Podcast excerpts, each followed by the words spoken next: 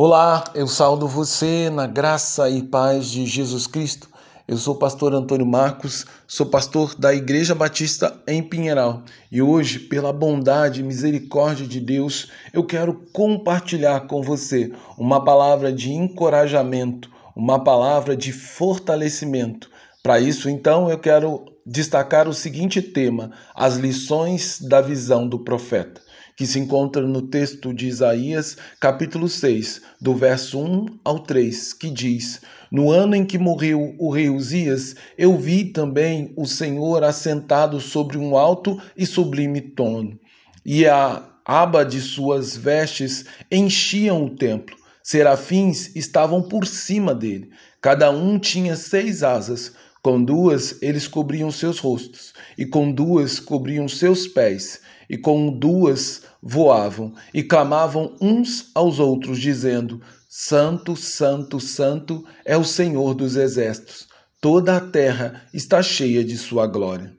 Todo o povo de Israel estava em grande tristeza e angústia por causa da morte do grande rei Uzias, cujo reinado fora marcada por uma grande prosperidade, o que fez com que os israelitas colocassem sua segurança e confiança atrelado ao monarca que agora acabara de morrer.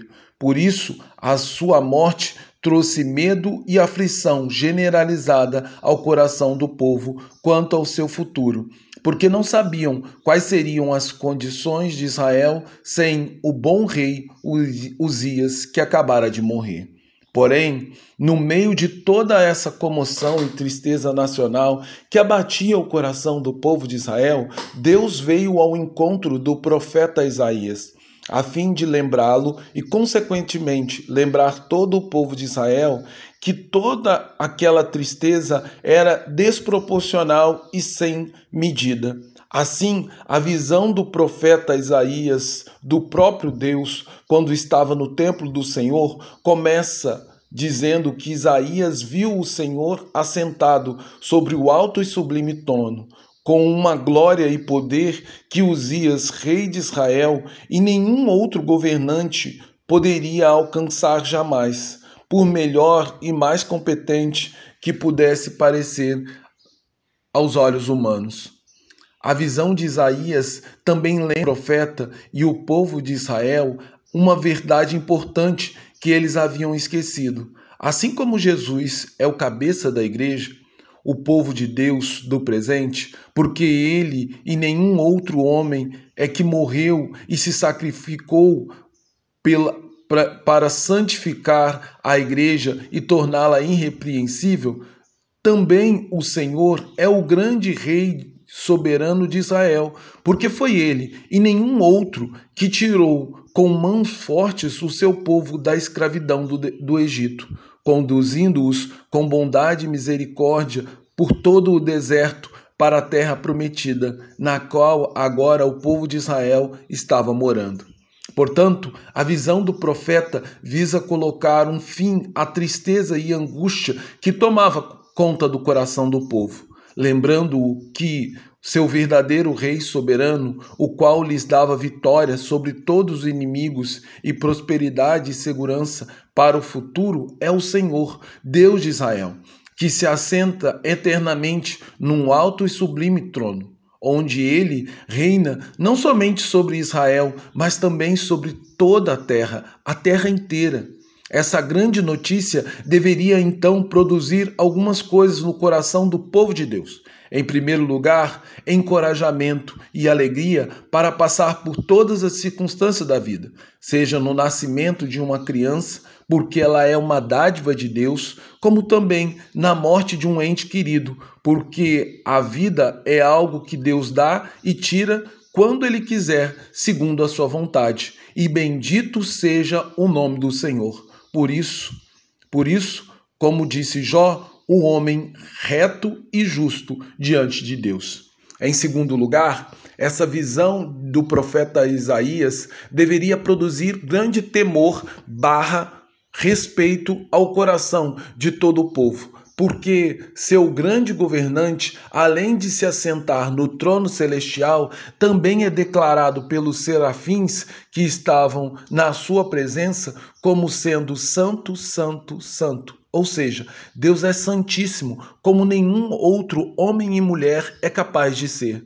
Dessa fo de forma que toda a terra está cheia de sua glória e de sua manifestação de poder por ser absolutamente santo, ou seja, totalmente separado de qualquer tipo de pecado e maldade, o Senhor é digno de absoluta confiança por parte do seu povo, para que este obedeça seus mandamentos e ande segundo as suas palavras, porque nele não há nenhum vestígio de maldade.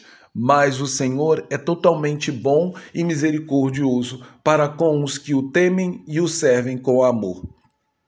Em terceiro lugar, a visão do profeta Isaías lembra ao povo de Israel que eles deveriam viver em santidade de vida, totalmente separados do pecado.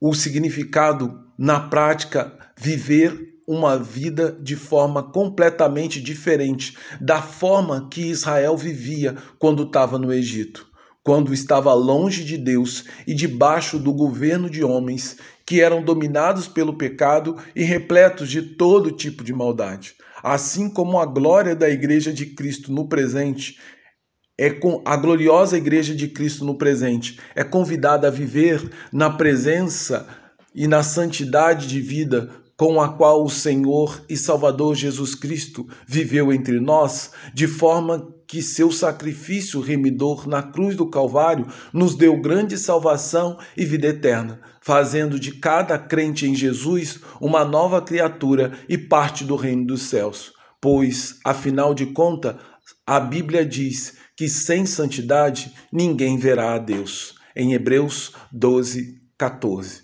Ou seja, nem Israel do passado e nem a igreja do presente poderá ver o Senhor. Por isso, eu convido você a fazer do Senhor seu verdadeiro rei e pastor, que governa e conduz sua vida com sabedoria e discernimento vindo dos céus, de quem é santíssimo como nenhum outro homem, e por essa razão é digno de ser adorado e reverenciado como Deus soberano sobre nossas vidas. Eu convido você a viver uma vida de santidade, que é separada do pecado e de toda maldade, pois essa é a vontade de, do nosso Senhor e Salvador Jesus Cristo para a minha vida e para a tua vida. Dessa maneira, minha oração é que possamos reconhecer a autoridade e santidade de Deus para governar a nossa vida com retidão e justiça. Rogo também para que possamos colocar toda a nossa confiança somente no Senhor, que assenta no alto e sublime trono, em nome e por amor de Jesus Cristo.